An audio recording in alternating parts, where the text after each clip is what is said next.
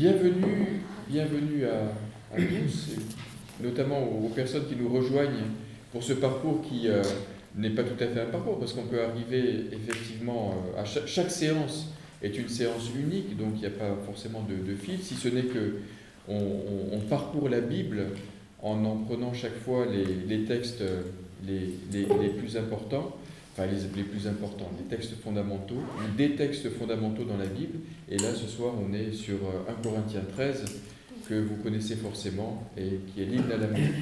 Alors, c'est Marc qui va faire une introduction. Est-ce que je dis, quand est-ce que je distribue les textes Alors, on peut déjà commencer à distribuer. oui, distribue, donc, euh, voilà.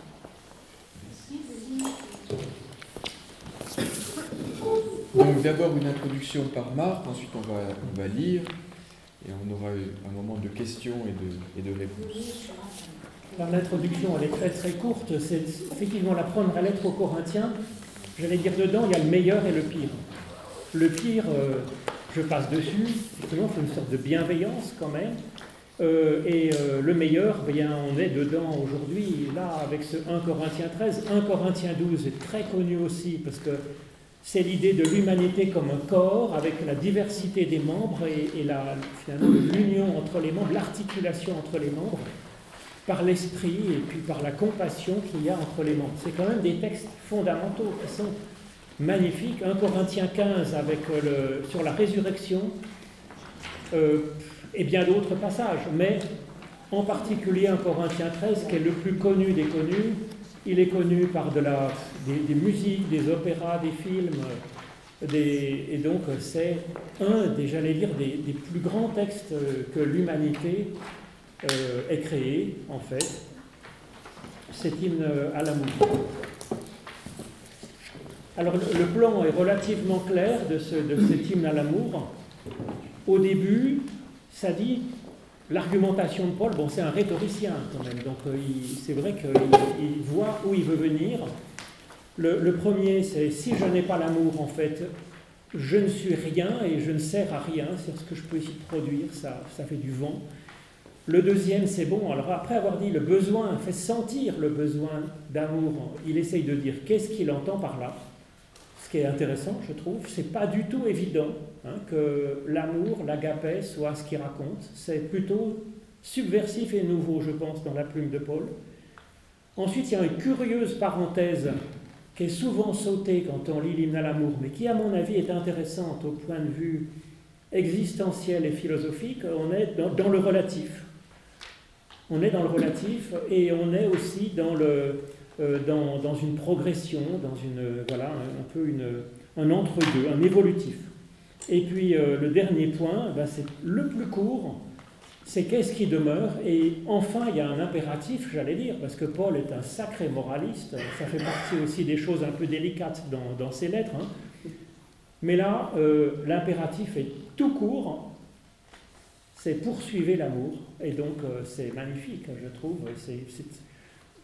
Alors, l'amour est figuré, vous allez le voir en lisant, si vous le connaissez, bon, bien sûr, à moitié par cœur, L'amour est figuré, c'est pas simplement poétique, avec ce poursuivez l'amour, on voit qu'il parle d'une personne en fait, et cette personne c'est Dieu finalement.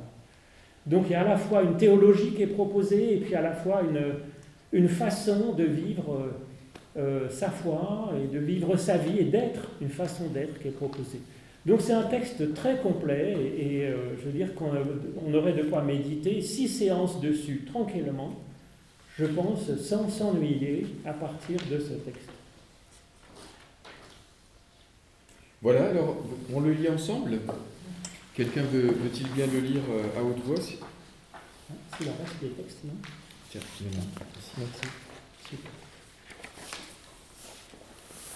Merci.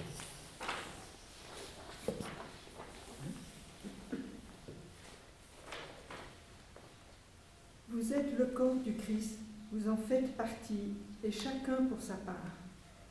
Or Dieu a placé dans l'Église, premièrement des apôtres, deuxièmement des prophètes, troisièmement des maîtres. Ensuite, il y a des miracles, ensuite des dons de guérison, des aptitudes à secourir, gouverner diverses langues. Sont-ils apôtres? Tous sont-ils prophètes? Tous sont-ils maîtres? Font-ils des miracles? Où sont-ils des dons de guérison Tous parlent-ils en langue Tous interprètent-ils Passionnez-vous pour les meilleurs dons de la grâce et je vais vous montrer la voie qui surpasse tout. Quand je parlerai les langues des humains et des anges, si je n'ai pas l'amour, je suis une pièce de bronze qui résonne ou une cymbale qui retentit. Quand j'aurai la capacité de parler en prophète, la science de tous les mystères et toute la connaissance, quand j'aurai même toute la foi qui transporte des montagnes, si je n'ai pas l'amour, je ne suis rien.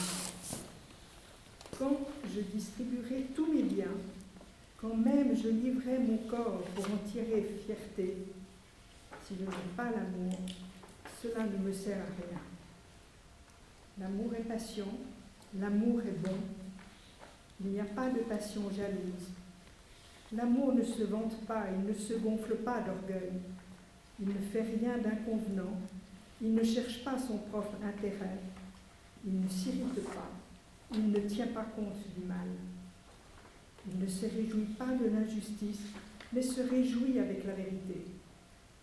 Il pardonne tout, il croit tout, il espère tout, il endure tout. L'amour ne succombe jamais. Les messages de prophètes, ils sont abolis. Les langues, elles cesseront.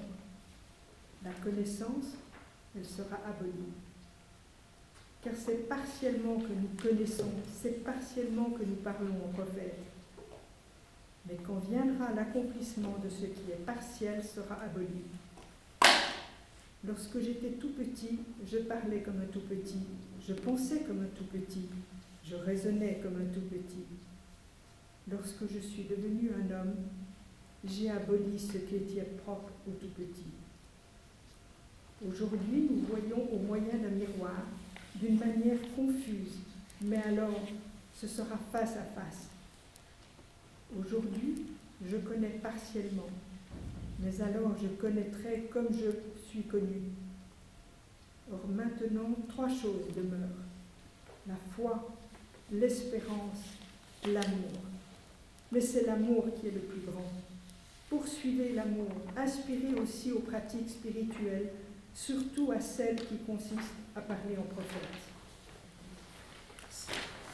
Merci beaucoup.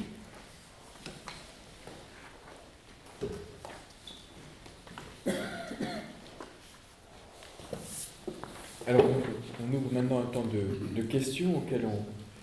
Parce que c'est mieux de, partir de, vos questions plutôt que de, de ce que nous on Oui. Moi, je me pose juste la question parce que j'ai vu un Corinthiens 13 et puis j'ai lu dans ma Bible et j'ai vu qu'on parlait de la charité à la place de l'amour. J'ai peut-être pas la bonne version. Très bien. Merci pour cette excellente question. Mhm. Madame Moi, il y a une phrase qui me surprend, c'est quand j'aurai toute la foi qui transporte des montagnes, si j'ai la foi qui transporte des montagnes, je dois avoir l'amour quand même. C'est ça que j'arrive pas à mettre en opposition ces deux choses. Je me dis que si vous avez la foi, une foi qui transporte les montagnes, obligatoirement, dans la foi, il doit y avoir l'amour. Je ne comprends pas cette phrase. Merci pour cette euh, très pertinente remarque. On recueille toutes les questions et on va les prendre les unes après les autres. D'autres Oui Je m'interroge sur le verset 11 qui parle de, de l'enfance, quand on dit que la foi, c'est être précisément comme un enfant qui attend tout. Puis là, on parle d'abolissement de tout ce qui est propre ou tout petit, de modestie. Ce que le texte voulait dire exactement? Merci. Encore une question de traduction. Verset 3, quand même je livrerai mon corps pour être brûlé dans mon souvenir. Oui. Alors là, là c'est pour, pour, pour, ne pas me disputer avec euh, Marc, j'ai pris la, la, traduction de la Nouvelle Bible seconde. Donc, donc euh, elle, elle, ne m'est pas très familière, mais je la découvre. non, mais on, on va revenir sur ces, ces, questions de traduction. D'autres encore? Ça fait déjà pas mal Est-ce qu'on commence par le mot agapé On va commencer. Ah. Alors charité, c'est parce que le problème, si vous voulez, c'est que il y a pas mal de mots pour dire amour en grec en particulier, euh, et donc euh, en français là-dessus, on est peut-être un peu moins riche parce qu'on aime, euh, on aime sa femme, on aime sa grand-mère et on aime le chocolat. Donc c'est pas tout à fait la même chose. Donc ils étaient un peu ennuyés de, voilà, de cette confusion possible. Alors du coup, en latin, c'est traduit euh, agapé en grec, euh, c'est traduit par caritas. Alors ils se sont dit, bon, qu'est-ce qu'on va mettre? Qu'est-ce qu'on va mettre? Et finalement, ils ont décalqué le mot, ils ne l'ont pas traduit quoi, du latin en français. Ils ont laissé seulement euh, charité. Alors c'était une excellente idée. Le problème, c'est qu'ensuite, euh, les siècles passant, la charité, c'est devenu, c'est devenu euh, le- un franc qu'on jette à la figure du pauvre pour qu'il arrête de nous casser les pieds. Alors ils se sont dit, bah, finalement, c'est pas ça dont parle Paul quand même. C'est pas la charité, quoi. Faire la charité, c'est un peu péjoratif maintenant. Alors du coup, ils se sont dit, mince, qu'est-ce qu'on fait, qu'est-ce qu'on fait? Alors il y a des traductions qui ont remis amour, tant qu'à faire. D'autres qui ont mis carrément agapé. Il y a des traductions où c'est pas traduit, tant qu'à faire de décalquer quelque chose, ils ont plutôt décalqué le mot grec agapé. Après, je sais pas. Moi, je trouve que amour, c'est pas si mal. Ben, alors, effectivement, c'est piégeux, parce que. Mais c'était déjà piégeux dans la langue d'origine. Donc, euh, c'est pas si mal, finalement. Parce que Paul donne une définition, comme je vous disais tout à l'heure, c'est que c'est pas du tout évident la définition qu'il donne de, de, de agapé. C'est pas du tout évident. Il y avait euh, traditionnellement une distinction qui était faite dans la philosophie euh, classique, le grec classique, hein, entre agapé, qui serait plutôt un, amour, euh, comment dire, désintéressé. Il y a Eros, qui n'est pas forcément érotique, c'est plutôt, euh, euh, on est content pour soi, en fait, de l'autre. Et c'est plutôt quand même physique, c'est vrai. Voilà, on est content. hein. Et puis il y a Philia, qui est un amour peut-être plus réciproque, qui est l'amitié, en fait. Alors c'est pas faux, hein. mais pour Agapé, le problème, si vous voulez, c'est que le grec de la Bible, c'est pas du grec classique. C'est du grec, euh, biblique. Alors quel est le sens des mots? Alors c'est vrai que le sens du mot euh, du grec classique euh, influe, évidemment, mais c'est surtout le sens des, des Septante, c'est-à-dire la traduction de l'Ancien Testament faite en moins 300 du temps d'Alexandre le Grand. Ils ont fait une traduction de la Bible hébraïque en grec parce que beaucoup de juifs euh, ne parlaient plus hébreu et ne parlaient plus que grec, et donc ils ont fait une traduction. Et finalement, pour ces juifs qui étaient pétris de cette culture euh, biblique, dont c'était la seule lecture, la seule, euh, était- c'était leur culture en grec, plus que de philosophie grecque. Du coup, c'est- le sens, les concepts des mots sont devenus profondément influencés par euh, non pas le sens en grec classique, mais le sens de la, de la notion hébraïque qui est derrière. Or, pour Agapé, ben, c'est pas sûr que ce soit le sens de Platon qui l'emporte, parce que Agapé, dans l'Ancien Testament, on dit par exemple, c'est une très belle histoire d'ailleurs, c'est euh, Isaac, Abraham veut absolument marier son fils. Bon, alors il dit qu'est-ce que je vais faire, qu'est-ce que je vais faire? Il envoie son serviteur aller recruter une charmante demoiselle euh, dans le pays d'origine. Et il revient avec Rebecca. Isaac, bon, pas le choix quoi. Donc euh, il prend Rebecca, mais finalement le texte biblique lui dit il l'aima. Emma agapé, donc c'est l'amour conjugal, l'amour, euh, l'amour des amoureux. On dit souvent l'agapé de Paul, c'est pas l'amour des amoureux, mais en fait, euh, ça peut aussi. Ensuite, si on poursuit l'histoire d'Isaac, euh, il y a marqué, vous savez a l'histoire, il y a deux jumeaux, il y a Ésaü et Jacob dans le sein de cette fameuse Rebecca, et ça se passe moyennement bien, et finalement, la question c'est de savoir qui va l'emporter. Le texte dit, Isaac, il aimait Agapé Ésaü, parce que Ésaü, il ramenait du gibier, et puis que Isaac aimait bien manger euh, une gigue de chevreuil. Alors, Il n'était pas vegan, lui. hein. t'es pas vegan. Et Rebecca, elle aimait Agapé, Jacob. Donc, si vous voulez, euh, contrairement à ce que j'ai dit tout à l'heure pour la philosophie grecque, agapé, ça peut être l'amour du mari pour sa femme et de la femme pour son mari, ce qui était facultatif, parce qu'à l'époque, voilà, c'était un mariage de force, on vous présentait une épouse, un mari, et puis bon, c'était comme ça. Hein. On ne peut pas forcer de l'aimer au sens de l'amour. Et bien là, si. Non seulement c'est sa femme, en plus il l'aime. Et puis il y a aussi l'amour intéressé hein, de, fameux Isaac, euh, très spirituel bonhomme qui, qui aimait Isaü parce qu'il faut apporter du gibier. C'est un amour purement intéressé. Et puis l'amour euh, filial de Rebecca pour son fils, Jacob. Alors, euh, donc ça montre que le mot agapé n'était pas si clair que ça. C'est pour ça que le mot amour, euh, à mon avis, dans les textes, n'est pas si mauvais. Parce que c'est ambigu. Voilà. C'est ambigu dans le texte aussi. Et justement, Paul en donne une autre définition. Alors qu'est-ce que ça veut dire agapé Finalement, c'est une relation un peu privilégiée, hein, je dirais. Alors il dit euh, relation privilégiée, voilà ce que c'est qu'une relation privilégiée, en fait, il dit Paul. Et il dit que c'est cette relation, ce type de relation-là qui... Euh, donc on, avait, je, vous on le reprend, hein, si l'amour manque, je ne suis rien et je ne sers à rien. Ça, ne sert, ça ne sert à rien ce que je fais.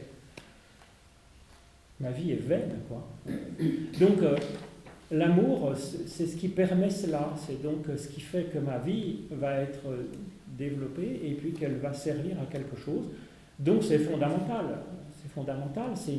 C'est, à la fois une anthropologie, savoir qu'est-ce que c'est que quelqu'un qui est en forme. C'est quelqu'un qui a ce type de relation. Et quelqu'un qui. Et puis c'est, créateur, et puis c'est même Dieu lui-même, en fait. C'est une théologie aussi. Dans le Nouveau Testament, Agapé, il n'y a pas Eros de toute façon dans le Nouveau Testament, donc euh, ce n'est pas la question. Il y a effectivement Agapé et Philia. Parfois on a l'impression que c'est un peu synonyme en fait. C'est pas très simple. Hein. Parce qu'il y a marqué que Dieu aime son fils, on attendait Agapé, il y a marqué Philia. Donc euh, c'est un peu compliqué, c'est pas si. Hein. Donc bref, euh, j'ai l'impression que c'est un peu synonyme, Agapé et Philia dans le, dans le, dans les évangiles. Euh, chez Paul, j'ai l'impression qu'il ne confond pas euh, et que c'est plutôt agapé, c'est plutôt cet amour, euh, cette qualité d'être et de relation qui est proposée là, qu'il développe. C'est pour ça qu'on le prend toujours pour les mariages. C'est tout de même un texte qui est vraiment occupe, présent dans les mariages. Oui, 9 sur 10 presque de ceux, surtout ceux qui ne connaissent pas la Bible, hein, ils prennent euh, dans Internet euh, texte pour mon mariage, il leur dit bah tiens, si vous preniez un Corinthiens 13. Donc merci Google. C'est vrai. Alors est-ce que c'est un malentendu? On pourrait dire que oui, parce que ça ne parle pas. Mais moi je crois que non en fait. Ils ont raison de choisir ça. Enfin je veux dire, euh, sauf que c'est un texte un peu trop connu, donc c'est pas très. c'est un peu le mariage en prêt-à-porter, vous voyez. Donc c'est un peu dommage. Hein. C'est très moralisateur que vous disiez tout à l'heure. C'est quand même. c'est l'amour formidable. Pardonne tout, croit tout, succombe jamais et endure tout. Ouais. Ça met la barre assez haut, oui. Ça met la barre très haut, oui. Mais c'est pour ça que. Si on met que le début, c'est peut-être là que ça devient un peu héroïque. Mais si on met le, si on met, bah, tout c'est relatif, en fait, on fait ce qu'on peut, puis on est là pour grandir, ça devient assez beau quand même, parce que du coup c'est marqué comme un chemin, et pas comme euh, c'est ça ou rien. Je trouve que ça rend la chose vivable, hein, non?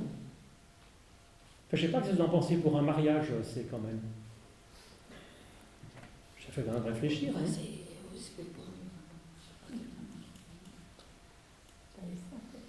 Parce que les gens, pour le mariage, là, le vrai malentendu, c'est que les gens, ils se disent, pour un couple, il faut s'aimer. Bon, d'accord, qu'est-ce qu'on entend par aimer? Alors, on se gratte la tête le matin, on se dit, est-ce que je l'aime encore? Donc, si on place la chose comme ça, euh, il y a des jours oui et des jours moins, non? Oups.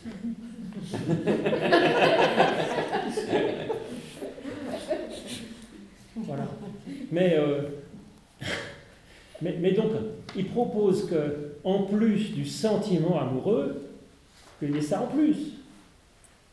Ou que. Et là, je trouve que c'est quand même super positif. Hein, ça, ça apprend la vie quand même, non? Je sais pas moi. Anne? Est-ce que c'est nécessaire que ça soit si long? Parce que j'arrive jamais à le lire jusqu'au bout. C'est Ça c'est trop, c'est trop moralisateur ou c'est trop, ça veut être exhaustif et ça ne le sera jamais. C'est, ou c'est Paul, hein, c'est peut-être Paul. Je ne suis pas une grande amoureuse de Paul. c'est vrai. Hum. Je sais pas. Mais c'est pourquoi c'est si long Pour dire la même chose. Oui, c'est vrai. Ben, c'est un style. D'accord. Très bien. C'est un style. En même temps, ça mériterait qu'on s'y penche terme à terme et voir quelle théologie est développée, si vous voulez. C'est pas non plus pour rien. Il essaye là de donner dans ses descriptions de l'amour, à la fois positive, très courte et négative, plus longue, il essaye de dire qu'est-ce qu'il entend par Dieu? Et c'est vrai que quand on a cette théologie-là, c'est quand même une belle théologie. Parce que on peut y voir un moralisme, mais si Dieu est comme ça, on n'a rien à craindre en fait. Donc il n'y a pas de chantage, il n'y a pas de menace. euh, non, enfin je sais pas. Oui. Moi, je- Euh, moi, je suis ailleurs, j'ai une, j'ai une question. Vas-y, vas-y. Enfin, je ne suis pas ailleurs, mais je je, je, je- comprends pas ces histoires de premier moyen des apôtres, deuxième moyen des prophètes, troisième moyen des maîtres. Après, il- on se dit, bon, ben, les prophètes peut-être plus, mais alors il reste peut-être les apôtres et les maîtres, puisqu'à un moment il dit, euh, euh, l'amour ne succombe jamais, le message des prophètes, seront abolis. On se dit, bon, alors il n'y a plus les prophètes, il reste les maîtres et les apôtres, sauf qu'à la fin, aspire aux pratiques spirituelles, surtout à celles qui consistent à parler en prophète. Je ne comprends, pas- je comprends pas cette dialectique.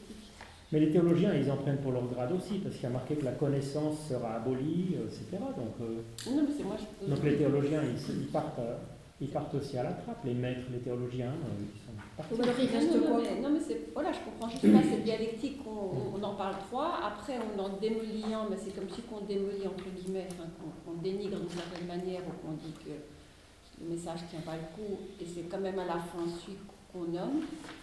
Ça peut paraître en détail, mais bon, c'est une, voilà, c'est une dialectique que je comprends pas quand même.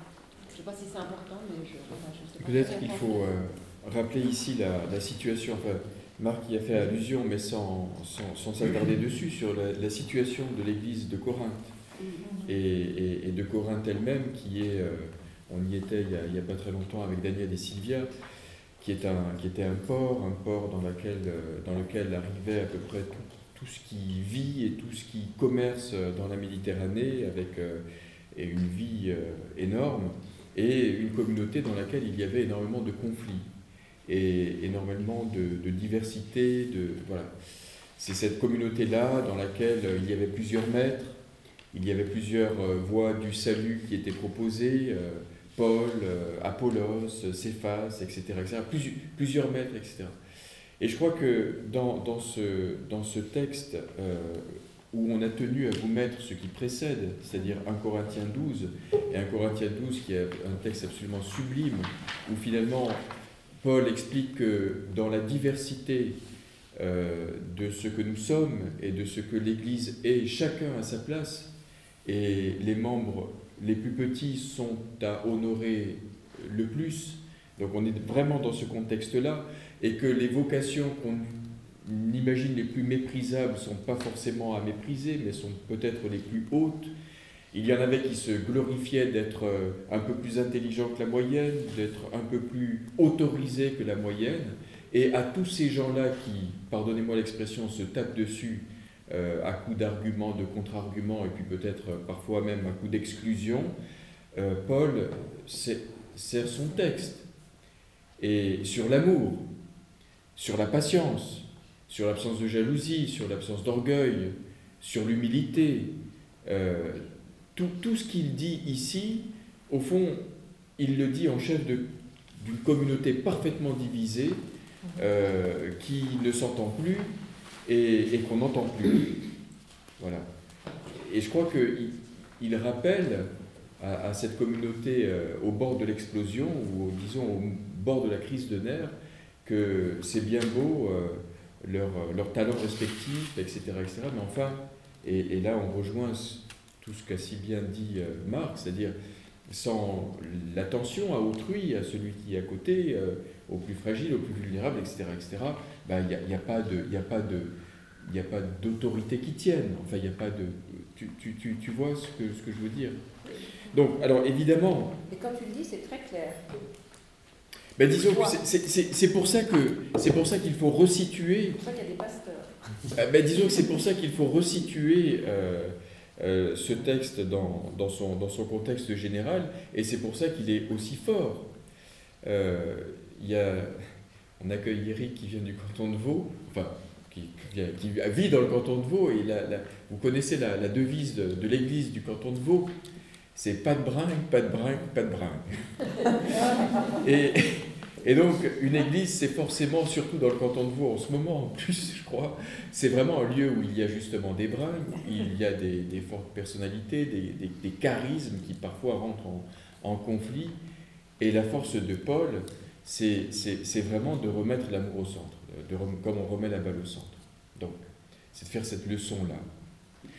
Je ne réponds pas à ta question sur euh, euh, aspirer aussi aux pratiques spirituelles, surtout à celles qui consistent à parler en prophète, euh, alors, alors même que pour Paul, la pratique la plus haute, c'est celle qui permet de, de clarifier, d'amener de la, de la lumière, de, de, de, faire avancer les gens dans leur raisonnement et, et dans, leur, dans leur pensée, dans leur intelligence. Il dira à un moment que parler en langue, c'est très joli, mais enfin, si on ne comprend pas, ça ne sert à rien. Donc, au-dessus de celui qui parle en langue, celui qui parle avec intelligence. Et au-dessus de celui qui parle avec intelligence, celui qui est amour ou qui, qui, qui parle avec amour. Alors, quelqu'un nous posait la question de savoir s'il pouvait y avoir des fois sans amour, ben, quand on fréquente un peu l'Église, on se rend compte que oui, on peut être bourré de foi et avoir très peu d'amour. Ça, je pense que les chrétiens sont les premiers à le, à le confesser, à le reconnaître. Euh, parce que l'amour, justement, dans la définition qu'en donne Paul, c'est-à-dire de mettre l'autre au centre de sa vie, parce que c'est ça que ça veut dire, la patience, euh, le, le, de ne pas s'enfler d'orgueil. Ça veut dire que, au fond, l'autre, je, je, je, lui donne, je lui donne sa chance, je lui donne la place. Bah, je crois que les chrétiens sont peut-être pas forcément plus doués que les autres, euh, et c'est peut-être pour ça qu'ils ont besoin de l'écouter encore plus que les autres. Mais moi j'ai une question à poser par rapport à Agapé. On passait de l'hébreu au grec. Hein. Mm. Mais est-ce qu'en araméen, ça voulait dire quoi? Est-ce qu'on sait que signifiait l'amour en araméen? Comment on traduisait Moi, je crois qu'araméen, si vous voulez, c'était un peu comme un patois. Euh, oui, mais il parlait C'est comme, le, comme le suisse allemand par rapport à l'allemand, quoi. Et par conséquent, je ne sais pas s'il y a tellement, il peut y avoir des prononciations, ou des, des mais quand même, le, le fond, les, des concepts, je pense, c'est celui, et celui de, de, la Bible hébraïque, en fait. Voilà. Uh -huh. Alors, mais, mais c'est vrai que par rapport à ce que, ce que tu disais, si, vous, si tu veux, je crois, c'est que d'abord prophète, si c'est relativement important, par exemple à la fin du passage, euh, c'est que le prophète, c'est celui qui, qui porte l'Esprit, qui reçoit l'Esprit de Dieu. Or, on le voit dans 1 Corinthiens 12, le chapitre d'avant, ce qui fait l'unité de cette incroyable diversité, belle diversité de l'humanité, c'est l'Esprit. C'est-à-dire c'est l'Esprit en tant que Dieu est créateur, c'est pas l'Esprit, euh, l'inspiration, euh, l'illumination c'est l'esprit de Dieu, c'est pas, euh, c'est Dieu qui agit à l'intérieur de nous-mêmes pour euh, poursuivre notre genèse. Et donc finalement, c'est ça sur lequel on doit compter, c'est sur l'esprit pour faire l'unité dans cette diversité. Donc il faut être prophète, c'est-à-dire s'ouvrir à l'esprit, s'ouvrir à ce qui va nous faire devenir plus humains demain que hier. Et c'est pour ça que c'est intéressant, je trouve, c'est même passionnant, cette histoire de cette relativité qui est au milieu. C'est pas simplement une parenthèse, comme si tout d'un coup il pensait à autre chose. C'est un peu le discours sur la méthode. Oui, il y a cette idée de l'amour qui est fantastique, qui est une théologie en fait. Et ensuite, eh bien, il dit là, tous ces mots-là sont piégés, euh, et donc il faut savoir que notre théologie, aussi belle et aussi élevée soit-elle, elle est relative, elle est un peu comme une image un peu floue d'un Dieu qui est vivant, Donc comme il est vivant, il bouge tout le temps, donc forcément la photo est floue, vous allez me dire. En plus, bah, l'objectif n'est pas bien nettoyé, quoi. Donc euh, voilà. Et puis deuxièmement, c'est en évolution. Donc cette évolution, elle est pour nous. On est comme des enfants. Donc là, oui, effectivement, je crois que c'est bien ce qui est dit là. On doit nous, se considérer soi-même comme en Genèse, c'est-à-dire être en chemin, comme le dit Jésus, hein, en chemin vers euh, cette, objectif, hein, euh, en chemin vers Dieu, en chemin vers le Père, disait Jésus. Mais là, c'est de ça dont on parle en fait. Hein. Et puis on est en croissance. Pour être en croissance, ben, il faut euh, nourrir sa foi, s'ouvrir à l'esprit. Et, donc, la foi, elle est au service de cette croissance hein, et au service de cette humilité, de savoir que, bon, on, peut toujours avoir des avis théologiques différents, ben, en fait, ils sont tous relatifs, euh, tous imparfaits, et donc, ben, discutons-en, mais il a pas, voilà, ça peut désamorcer aussi les conflits et, les, problèmes, voilà. Alors, ensuite, la difficulté, c'est que le début, si j'ai pas l'amour, ça semble disqualifier euh, le prophétisme, la théologie euh, et même la prière personnelle. Parce que là, il y a, un peu de tout là-dedans, hein, dans le début, si j'ai pas l'amour. Il y a le fait, le prophétisme et le théologien, donc euh, c'est à la fois peut-être euh, par la prière chercher ce qui est Dieu, et puis par la réflexion, la démarche intellectuelle, mais il y a aussi la foi. Hein, donc ça, c'est vraiment la recherche de Dieu personnel, intime. Donc il y a la religion publique, la religion intime, il y a aussi la diaconie, le service de l'autre. C'est pas qu'ils disent que tout ça c'est nul et qu'il faut l'enlever, c'est qu'il dit même ces, ces choses-là qui sont les plus grandes, parce que Paul il donne sa vie pour ça quand même, pour faire de la théologie, pour promouvoir la foi, pour encourager la solidarité, le don de soi pour l'autre. Pour lui, c'est les points essentiels en fait qu'il est en train de relativiser. Mais il dit en même temps, euh, il dit, en même, il dit tout en le relativisant, c'est intéressant, c'est une démarche intéressante, il dit, ça, ces choses-là, ce sont les choses principales pour avancer et pour avancer ensemble, mais il y a la méthode, il y a la façon de le vivre, la façon de le faire, qu'est l'amour, c'est-à-dire une relation avec l'autre hein, qui est importante, pour rendre ça vivable. Moi, je trouve que c'est super, hein, c'est vraiment très intéressant pour faire écho à votre remarque de tout à l'heure, euh, de placer euh, l'autre avant soi, etc., ça, peut être très mal interprété. Là, je pense au milieu évangélique, donc peut-être certains sont issus. ça peut faire pas mal de dégâts. Hein, cette volonté de s'oublier soi-même, de toujours tout donner pour l'autre, de ne pas s'écouter. Et, et, du coup, votre remarque euh, retourne la question en disant c'est pas l'action qui compte, c'est l'esprit dans lequel on va le faire. Euh, euh, et, la même action peut être faite dans deux états d'esprit qui sont complètement opposés et mmh. contradictoires. De l'extérieur, ça ne se voit pas. ça, me fait penser à Bonhoeffer, l'intention, enfin la, vraie, la, vraie, ouais, la vraie intention intérieure qui peut être derrière deux actions semblables.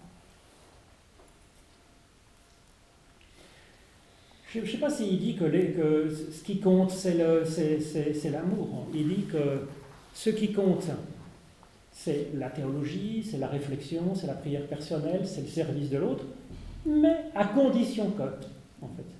C'est un discours, euh, ça, vient changer la façon de faire de la théologie, la façon de prier, la façon de servir l'autre, en ajoutant cette dimension-là, ou en disant c'est avec cette dimension-là que toutes ces belles choses peuvent être belles et bonnes, en fait. Et c'est vrai, on le sait.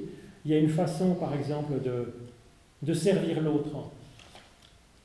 Il y a une façon de servir l'autre euh, qui peut être très humiliante, en fait, et qui peut le, démolir. Hein. C'est vrai. il y a une façon. Il ne dit pas que le prophète qui pose problème et qui sert à rien, là, il ne dit pas que c'est un faux prophète. C'est même pas la question. Même un vrai prophète, il y a une façon d'être vrai prophète, et que cette vraie prophétie, cette vraie euh, inspiration divine, finalement, soit mise au service de la mort de l'autre. C'est vrai en plus. C'est vrai. Donc faut faire, euh, c'est vrai, c'est là qu'il faut faire attention. C'est vrai que c'est là que c'est difficile en fait. Moi je trouve que ces textes ils sont absolument, ils sont, ils sont vertigineux je trouve en même temps de, de profondeur et puis de de nuances en fait, de nuances. Je crois que on peut l'interpréter un peu chacun à sa sauce. Hein. Oui, c'est fait pour, oui. Mais en même temps, il est très radical et très clair. Hein. Mm. Parce que quand il dit si je n'ai l'amour, je ne suis rien. Euh, si je n'ai pas l'amour, cela ne sert à rien. C'est pas tellement interprétable. C'est clair là. Oui. Et en même temps, ce que vous avez dit, moi aussi je l'avais relevé, pour moi c'est une contradiction. D'abord, il dit les messages des prophètes ils sont abolis, et à la fin, il dit qu'il faut les avoir. Alors là, je ne comprends plus non plus. Il dit pourquoi? D'abord, ils ne servent à rien, ils sont abolis, et puis ensuite, il faut parler aux prophètes. Ça dire prophètes Oui, parce qu'on est dans cet entre-deux. Et ça, sans arrêt dans l'évangile, on a ça, si vous voulez. En même temps, le royaume, il est déjà là, et en même temps, il est attendu. On est dans cet entre-deux, en fait entre deux, euh, on est dans cet entre-deux, c'est-à-dire euh, entre le, néant et le tout. Et on est dans, ce, glissement du temps. Tout ce qui est dit sur la fin des temps dans le Nouveau Testament, c'est déjà vrai maintenant. Et c'est encore, encore en attente que ça se réalise, que ça se complète, que ça se finalise, qu'on touche au but. C'est un chemin. Donc dans le chemin, Déjà, on peut dire que les prophéties, elles seront abolies. Ben oui, parce que tout ce qu'on sait sur Dieu, c'est ce que disent les plus grands mystiques, si vous voulez, toutes les, traditions mystiques à travers les millénaires. Elle dit on ne peut rien dire sur Dieu qui, soit, qui ne soit pas un blasphème. Même quand on dit Dieu existe, c'est déjà un blasphème, parce que quand on dit Dieu existe, on le transforme en objet. Dieu, il n'existe pas au sens où une chaise, un bout de bois, où nous, nous existons. Dieu existe. Dieu, il est comme source de ce qui existe. Donc, quand on dit Dieu existe, c'est déjà une blague. On dit Dieu est amourant. Qu'est-ce que ça veut dire? Le mot Dieu est piégé de toutes sortes. Le verbe être, alors ça peut-être Dieu est, d'accord Amour, qu'est-ce qu'on entend par là? Donc, amour, c'est mon expérience en tant qu'humain euh, sur la terre des humains. Donc, est-ce que, voilà. Donc, les, grands mystiques disent on ne peut rien dire sur Dieu qu'en négatif. On peut dire que Dieu, il n'est pas matériel. Ça, c'est vrai. Mais dès qu'on dit Dieu est quelque chose, on utilise des vocabulaires euh, inadéquats, qui est tiré de notre expérience en ce monde, et Dieu est autre que cela. Donc, de toute façon, tout mot, tout loin. Donc, en même temps, tout ce qu'on dit sur Dieu, c'est faux, donc, mais en même temps, faut bien dire quelque chose pour discuter entre nous. Donc euh, c'est comme une vision un peu trouble, approximative, une projection dans notre langage, notre expérience sensible d'un Dieu qui est en dehors de, euh, cette planète, de cette dimension. Donc euh, voilà. Et c'est entre deux qu'il essaye de tenir. À terme, quand on vraiment, ou même le mystique, quand il dit, c'est comme un livre qui s'appelle Le nuage de l'inconnaissance. La vraie connaissance de Dieu, c'est quand on est au-delà de la connaissance, quand on a renoncé à connaître Dieu et qu'on est dans un cœur à cœur avec Dieu. Paul en parle, il dit, j'étais enlevé au ciel avec Dieu d'un niveau, aucun mot ne peut servir. Voilà, ce que je peux décrire, c'est ineffable. Et en même temps, il essaye de parler de Dieu, de son expérience. Donc on est dans cet entre-deux, si vous voulez tout mot est inadéquat pour parler de Dieu, et en même temps, ben, si on veut un peu discuter entre nous, on prend des mots, bah oui, ils sont imparfaits, ils sont troubles, ils sont approximatifs. Mais c'est bon de le savoir. En même temps, faire de la théologie, un type comme Maître Eckhart, il fait en même temps une théologie extrêmement raffinée, développée, et en même temps, il dit que Dieu est au-delà de tout ça. Mais peut-être que quand on dit Dieu est amour, il faut inverser la proposition et de dire que là où il y a l'amour, il y a Dieu. Enfin, ah, ça, c'est intéressant, oui. Et oui. Mais ensuite, comment expliquer Là où il y a quelque chose de l'amour, Dieu est. Oui, c'est ce que dit la première lettre de Jean. quiconque aime est né de Dieu et connaît Dieu. Voilà. Ça, ça, pour moi, ça fait un peu plus sens que dire Dieu est amour. C'est la même chose, mais c'est juste un peu. Voilà. Oui, mais Dieu, là où on aime, il y a Dieu, mais quel, qu'est-ce qu'on entend par aime quand même? Parce que j'aime le chocolat. Non, mais on sait bien qu'on parle pas de chocolat. ben oui, mais en même temps, les mots sont piégés. C'est-à-dire que c'est ça le problème. C'est que c'est ça le problème, c'est que les mots sont piégés. Ils sont, les mots, c'est, tiré de notre expérience de ce que veut dire ce mot dans notre vie courante. Hein. D'où l'idée des, des Juifs de ne pas nommer Dieu. Voilà. Alors ça, c'est une invention du, qui date de qui date du deuxième temple, qui est relativement tardive, parce qu'ils ont quand même dit, voilà, euh, on peut dire c'est celui qui s'appelle Je suis. Hein, Yahvé, c'est veut dire Je suis. C'est le seul qui, au sens propre, n'a pas d'autre origine que lui-même. Nous, on ne peut pas dire purement je suis, parce qu'on est les enfants de nos parents, donc on n'est pas, on ne s'est pas fait nous-mêmes.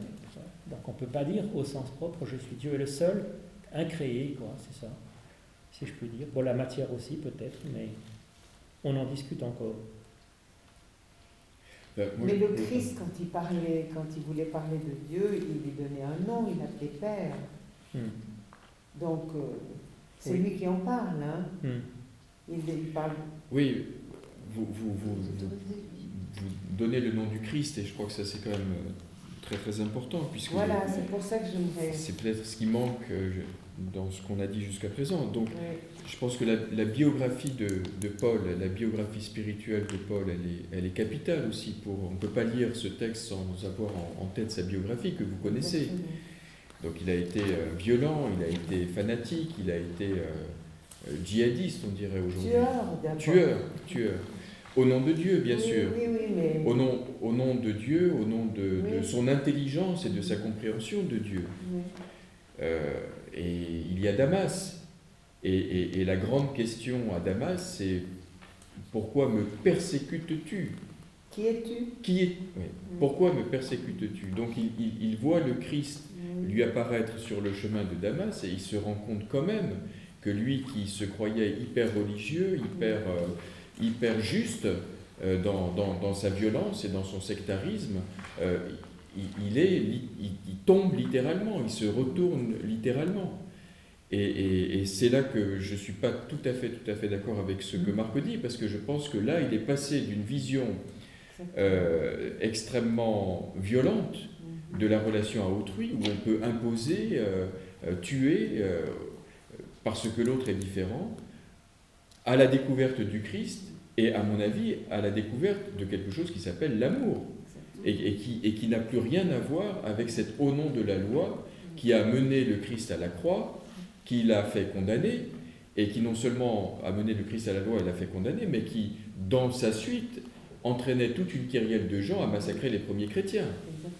Donc, quand Paul parle euh, ici de l'amour, c'est qu'il a été littéralement bouleversé et qu'il ne pense plus du tout la même chose. Et ce, et, et, ce plus du tout la même chose, euh, il le remplace par ce mot qui est le mot amour. Euh, et il dit, euh, sans cet amour, c'est la violence qui l'emporte. C'est moi qui l'emporte sur l'autre. Alors jusqu'où? Jusqu'à quel Le don va jusqu'à quel sacrifice? Tout ça, c'est une question que Thierry de Saussure pose dans son livre.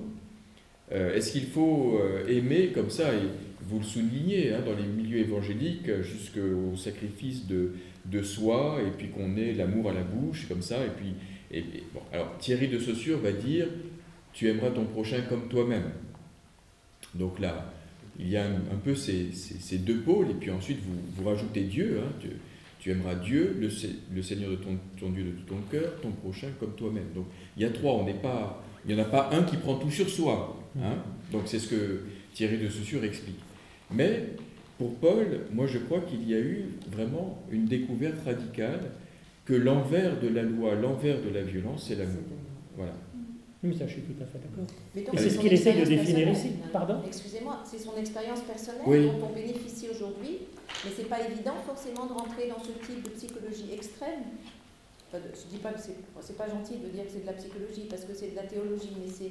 Enfin, c'est pour ça la difficulté qu'on a, c'est que c'était une expérience tellement forte, la sienne, et qu'il était tellement convaincu qu'il fallait aussi euh, convaincre tous les. ben, c'est nous, qui, c'est grâce à lui qu'on est chrétien aujourd'hui. Mais enfin, il n'y a pas été avec le dos de la cuillère, il y a été avec sa, sa propre euh, expérience très forte, qui fait qu'on dirait qu'il se parle à lui-même là. Il essaye de trouver Oui. toutes les bonnes raisons qui font que sa, conversion extrêmement violente aussi Oui. a été est justifiée. Quand- le- juste quand, quand j'étais petit, quand j'étais enfant, moi je pense qu'il parle de lui là. Quand, quand j'étais quand j'étais plus jeune, quand j'étais, ben je, je- voilà. Et puis. C'est, je, pense vraiment que c'est, quand j'étais tout petit, il ne s'adresse pas à l'enfant ou aux enfants. Il, s'adresse à lui quand il n'avait pas été au bénéfice de cette découverte. Et, et, et, et je crois vraiment que Paul, enfin bon, c'est, débile de dire je crois, mais euh, c'est, il y a quand même un certain nombre de raisons de penser que Paul épouse d'une certaine manière une certaine vision de l'histoire où effectivement, le, le- si le chaos est au, centre, est, est au départ, la, la- la- construction, la vie se construit. Et la vie se construit dans l'amour. Et qu'à la fin de l'histoire, c'est l'amour. C'est pas, et que l'humanité est inscrite dans un long chemin qui va Vous justement de chemin. de la, de la ténèbre, du chaos primitif vers la Jérusalem céleste, qui est justement une ville. Bon, ça c'est l'Apocalypse de Jean, mais peu importe. Mais je pense que pour Paul, il y a quand même Oui, quelque chose. de, de- de- de très fort où on construit. Et on construit comment? À force d'amour. Oui, mais il est quand même lui-même en chemin de construction. Absolu- ah, Voilà. ah, ah, C'est partiellement que nous oui, connaissons. Donc même ça. son expérience ça, de. Dieu ineffable, il dit, bah, j'essaye de l'exprimer comme ça. En même temps, je l'ai vu, mais comme à travers un miroir, un peu trouble en fait. Et donc, Utiliser euh, des mots. quoi? Il doit utiliser des mots pour Alors il doit utiliser des mots parce que voilà, on est euh, voilà, et en plus son expérience, bien qu'extrêmement forte, et manifestement la conduit dans un retournement qui, à mon avis, là je suis d'accord avec Valérie, ça, prouve que c'était vraiment de l'ordre de, de- la lumière et de Dieu, puisque ça l'a rendu meilleur. Mais en même temps, il n'est pas devenu non plus euh, parfait. Il est encore en chemin, encore en- et donc lui, en même temps, il dit son expérience de Dieu, en même temps, il relativise sa propre euh, façon de l'exprimer et de connaître. Et moi, j'aime beaucoup le euh, alors euh, nous connaîtrons comme nous avons été connus. En fait, ça c'est magnifique parce que finalement, c'est pas tant, même par rapport à cet amour, on peut le voir comme moraliste, mais on peut dire, mais la question, c'est pas tellement d'aimer, c'est que ce qui est le fond de notre vie éternelle, c'est que nous sommes aimés. Et ça retourne le truc, et ça je trouve que c'est quand même extrêmement libérant. C'est extrêmement libérant, et c'est la fond même de, d'une espérance. C'est-à-dire que l'espérance, l'espérance c'est même pas, c'est même pas pour la vie future. L'espérance c'est une, confiance en fait. Ils disent mais de toute façon, euh, voilà, je suis aimé, connu par Dieu de cette façon-là, donc euh, donc je peux y aller finalement. Voilà, on est enraciné dans, dans plus fort. Dans, euh, et ça, je trouve que c'est quand même un- un- c'est une révolution copernicienne. Le référentiel, c'est pas tant moi, moi, moi et ma performance théologique, ma performance spirituelle, ma performance dans des œuvres magnifiques. Je suis de toute façon connu par euh, cet amour qui me garde. Et donc euh, le reste, c'est du bonus. C'est pas que. Voilà, c'est- pour avoir une vie qui est belle, et bonne, et rayonnante, et qui produise un peu quelque chose. Et puis, ben voilà, c'est. euh, vous voyez, c'est pas. euh, c'est sans chantage, sans, sans, sans obligation, moi je trouve. Et ça, je trouve que c'est quand même. ce retournement, cette révolution copernicienne. euh, euh, qui remet le centre en, Dieu et dans sa grâce et non plus dans l'homme et ses performances, moi je trouve que c'est quand même tout à fait génial. Et à mon avis, c'est l'évangile. en fait, si vous voulez. Hmm. D'autres remarques par rapport à ce texte, par rapport à ce... Oui, une chose que j'ai remarqué seulement maintenant, c'est le changement de temps. C'est peut-être pour vous c'est évident, mais je viens de le voir maintenant. Qui explique deux, trois choses. Quand il dit. Euh, euh, L'amour ne se compte jamais, le message des prophètes, ils seront abolis, les langues, elles cesseront. C'est le, tout à coup, c'est l'introduction du futur, c'est qu'on est dans un. Dans cet entre-deux. Le royaume n'est pas est à venir, mais moi, par rapport à ce que vous dites, par rapport à, l'amour, c'est aussi, Matthieu le rappelle, enfin, dans, le, dans, je crois, dans Matthieu, où quand on lui demande quel est le plus grand commandement, Jésus répond, répond que, répond, tu aimeras ton prochain comme toi-même, c'est là, enfin, il répond pas à des prochain comme soi-même, oui. Donc, c'est aussi au-dessus de la loi aussi. Alors c'est en même temps c'est une citation euh, de, la loi, hein. c'est une citation de Moïse et de, enfin de, de, de Deutéronome et du Lévitique. Hein. Oui, c'est pas un des dix commandements, c'est presque en amont des dix commandements. En tout cas, le écoute Israël, c'est le chemin Israël, c'était le commandement principal qui est en introduction euh, aux dix commandements. Et c'est ce que les Juifs euh, vont mettre dans leur mezouza qui est sur le, montant de leur porte. Hein. Euh, qui mettent sur leur, leur front et, leur poignet quand ils, disent, quand ils font leur prière. Et, ils le disent deux fois par jour, ou trois fois, je ne sais pas. Et donc euh, c'était le commandement principal. Tout juif le connaissait par cœur, puisqu'il l'avait répété, euh, je dirais, trois fois par jour pendant toute leur existence, depuis la plus tendre enfance. Sauf que Jésus, écoute Israël, le Seigneur notre Dieu, le Seigneur est un, tu, aimeras le Seigneur ton Dieu de tout ton cœur, de toute ton âme, de toute ta force. Ça, c'était le chemin. Et Jésus ajoute de toute ton intelligence. Et ça, je trouve que c'est un sacré performance aussi, parce que il ose ajouter un point de plus dans l'amour de Dieu, euh, qui était un triptyque, il rajoute un quatrième, qui est d'aimer avec son intelligence, sa réflexion personnelle. Et ça, il le confie aux fidèles de base, pas au seul grand maître de la loi ou de la, Hein, de, de, rabbins euh, talmudistes. Hein. Il s'est donné à chacune et à chacun. il rajoute même tu aimeras tes ennemis. Alors ça, oui, effectivement, c'est dans Matthieu, euh, Matthieu 5, tu aimeras ton ennemi. Et alors les gens, eux, oui, enfin, alors vous serez enfant de votre Père qui, lui, le fait, et peut-être elle seule à faire. Et donc là aussi, ça met sur un chemin. Disant, ben voilà, il faut se laisser enfanter par le Père pour arriver à aimer un peu euh, même ses ennemis. Et donc là aussi, c'est une théologie et puis ça, ça nous envoie dans une relation à Dieu comme source de notre capacité à aimer un peu. Et ça, je trouve aussi que ça fait de l'usage quand même. C'est plus simplement du moralisme. Ça dit que l'essentiel, c'est demander, finalement, laisser Dieu agir en nous pour qu'il puisse nous créer comme un peu meilleur. Donc il y a en même temps une visée, mais non moraliste, parce que de toute façon, ce n'est pas possible. Il faut se laisser enfanter par Dieu. Donc on pourrait dire, c'est la même chose que là, quand il nous dit, bah, il faut aspirer à la prophétie, au don de prophétie demander à Dieu son esprit pour qu'on soit inspiré par cet esprit.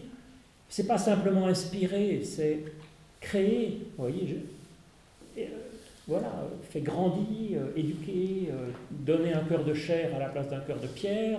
C'est, c'est vraiment une idée de genèse de, l'humain qui est donnée, à mon avis. Si on prend, je ne sais pas où c'est, mais tu pourrais m'aider quand on dit, si on reçoit du mal, va vers la personne qui t'a fait du mal et dis-lui euh, ce qu'il t'a fait vivre. Reprends-le. après, mm. le deuxième, s'il ne reconnaît pas, va avec deux témoins, etc. Et si après il ne reconnaît pas non plus, euh, traite-le comme un, pharisien, c'est ça Comme un, quelqu'un, un publicain, un homme de mauvaise Laisse tomber. S'il ne dit pas à aime ton celui qui t'a fait du mal comme, comme ton prochain. Mais sauf que Jésus, c'est ça, c'est vraiment mettre une belle distance. Sauf que Jésus, il traite comment euh, justement les gens de mauvaise vie, les publicains et les collecteurs d'impôts? Ils s'en occupent. Hein. Oui, bah donc quand il dit traitez-les comme un homme de mauvaise vie, hein, oui, mais bon. C'est pour dire son occupé. Oui, mais alors comment, au lieu de me dire une autre chose, explique-moi pourquoi ça ce serait, euh, n'est pas en contradiction avec ce que tu viens de dire. Parce que Parce que, traiter quelqu'un euh, comme un publicain et quelqu'un de mauvaise vie, euh, ça ne veut pas dire qu'on l'envoie à la poubelle. Au contraire, dans la façon d'être de Jésus, ça veut dire que c'est des personnes dont il faut s'occuper en priorité parce qu'elles se portent mal, comme un médecin va se précipiter, non pas vers celui qui est en pleine santé, mais vers celui qui est malade. Et oui, ben moi non plus, mais il semble que. C'est comme ça qu'on dit. Il semble que. Ensuite, il faut se méfier des paroles de Jésus, parce que c'est souvent des paroles provocantes qu'il ne faut pas se dire c'est marqué, il faut le faire. Euh, la preuve, quand il dit euh, ne résistez pas aux méchants, ce n'est pas un programme de société. On ne peut pas laisser euh, les pédophiles pédophiler, les gangsters aller se servir dans le portefeuille des personnes âgées à la Nigro, euh, c'est pas possible. Donc euh, il y a un moment, il faut, il faut se dire, mais qu'est-ce qu'il raconte Et eh bien c'est justement dans ce qu'est-ce qu'il raconte et dans cette ouverture à des solutions alternatives que c'est intéressant. C'est pour ça que j'insiste sur ce faites-le avec intelligence. C'est le but de Jésus sans cesse, c'est de faire réfléchir, c'est d'ouvrir à la complexité des choses et à renvoyer vers euh, Dieu qui peut nous éclairer et nous euh, transformer, nous faire de nous euh, un être euh, christique. Mais je crois que tu as un petit texte à nous hein, j'ai l'impression. Je peux, si vous voulez. oui, j'ai découvert, grâce à, à, la faculté de théologie et à, Valérie qui me le signalait aussi, Denis Guénoun, qui est un, un auteur que tu connais très bien, puisqu'il t'a dédicacé un de ses livres. Il vous a dédicacé un, de ses livres, mm. Des verticales dans l'horizon. Et, et, là, il a, c'est son dernier livre, Trois, Trois soulèvements, judaïsme, marxisme et la table mystique. La table mystique, en fait, c'est le christianisme, mais qu'il a appelé la table mystique pour des raisons qu'il va expliquer dans son livre. Et à un moment, il, euh, il commente euh, ce que ce que Jésus va faire, le résumé euh, de la loi, de tous les commandements, de toute la Torah que, Jésus va, opérer. Donc vous connaissez la manière dont, Jésus réduit tout l'Ancien Testament, en fait, puisque c'est de ça dont il s'agit. Tu aimeras le Seigneur ton Dieu de tout ton cœur, de toute ta force, de toute ton âme et de toute ton intelligence. Et voici le second commandement qui lui est semblable, tu aimeras ton prochain comme toi-même. Donc Jésus réussit le tour de force à résumer toute la loi et les prophètes, donc c'est tout l'Ancien Testament, à, à ce double commandement d'amour de Dieu, on va dire triple. Il y a l'amour de Dieu, il y a l'amour du prochain et l'amour de soi-même. Les deux étant semblables. C'est ça, c'est ce mot semblable qui est C'est ce mot semblable qui est absolument extraordinaire. Et c'est ce mot semblable que Denis Guénoun commente. Le second principe est semblable au premier. Il dit la même chose, c'est le même. À qui ne comprend pas ce que veut dire aimer le Seigneur ton Dieu, il est indiqué aime ton prochain. C'est pareil. Aimer le Seigneur, c'est comme cela. Aimer son prochain et soi-même. Et l'un comme l'autre. Et le premier comme le second. Le premier commandement d'amour de la vie de la bonté et de la positivité de la vie et de son principe transcendant, qui ne se réduit pas aux fabrications humaines, donc ça c'est l'amour de Dieu, c'est la nature même de la loi, s'explicite comme commandement d'amour universel et intégral. Dietrich Bonhoeffer l'exprimait dans quelques lignes sidérantes, peu avant d'être assassiné sur ordre personnel d'Hitler. Notre relation à Dieu n'est pas une relation religieuse à l'être le plus haut, le plus puissant, le meilleur que nous puissions imaginer. Cela n'est pas une authentique transcendance, mais notre relation à Dieu est une vie nouvelle dans l'être pour les autres. Voilà, Denis Guénoun. C'est pas mal quand même. Denis Guénoun, Trois soulèvements, je vous le recommande, il est à 17 francs chez Labor et Fides à la rue de Beauregard. C'est un, achat nécessaire et très compréhensible. Le titre Trois soulèvements.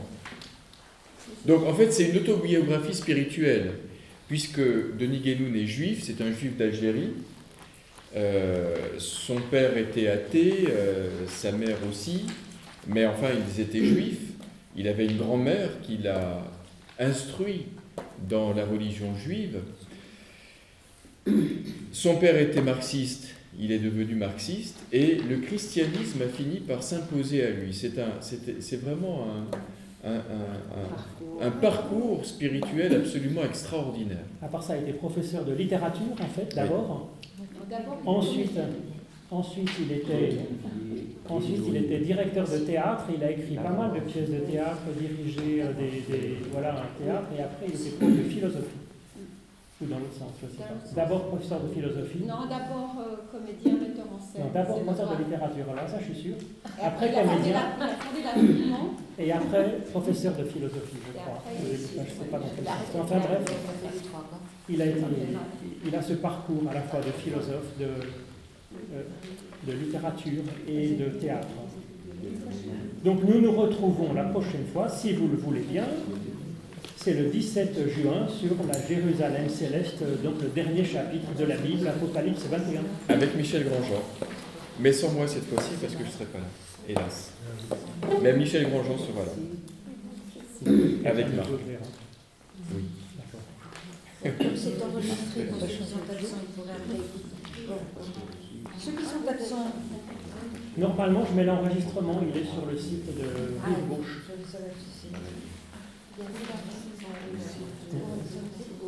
Rive Gauche. Merci pour votre présence. Bon retour chez vous.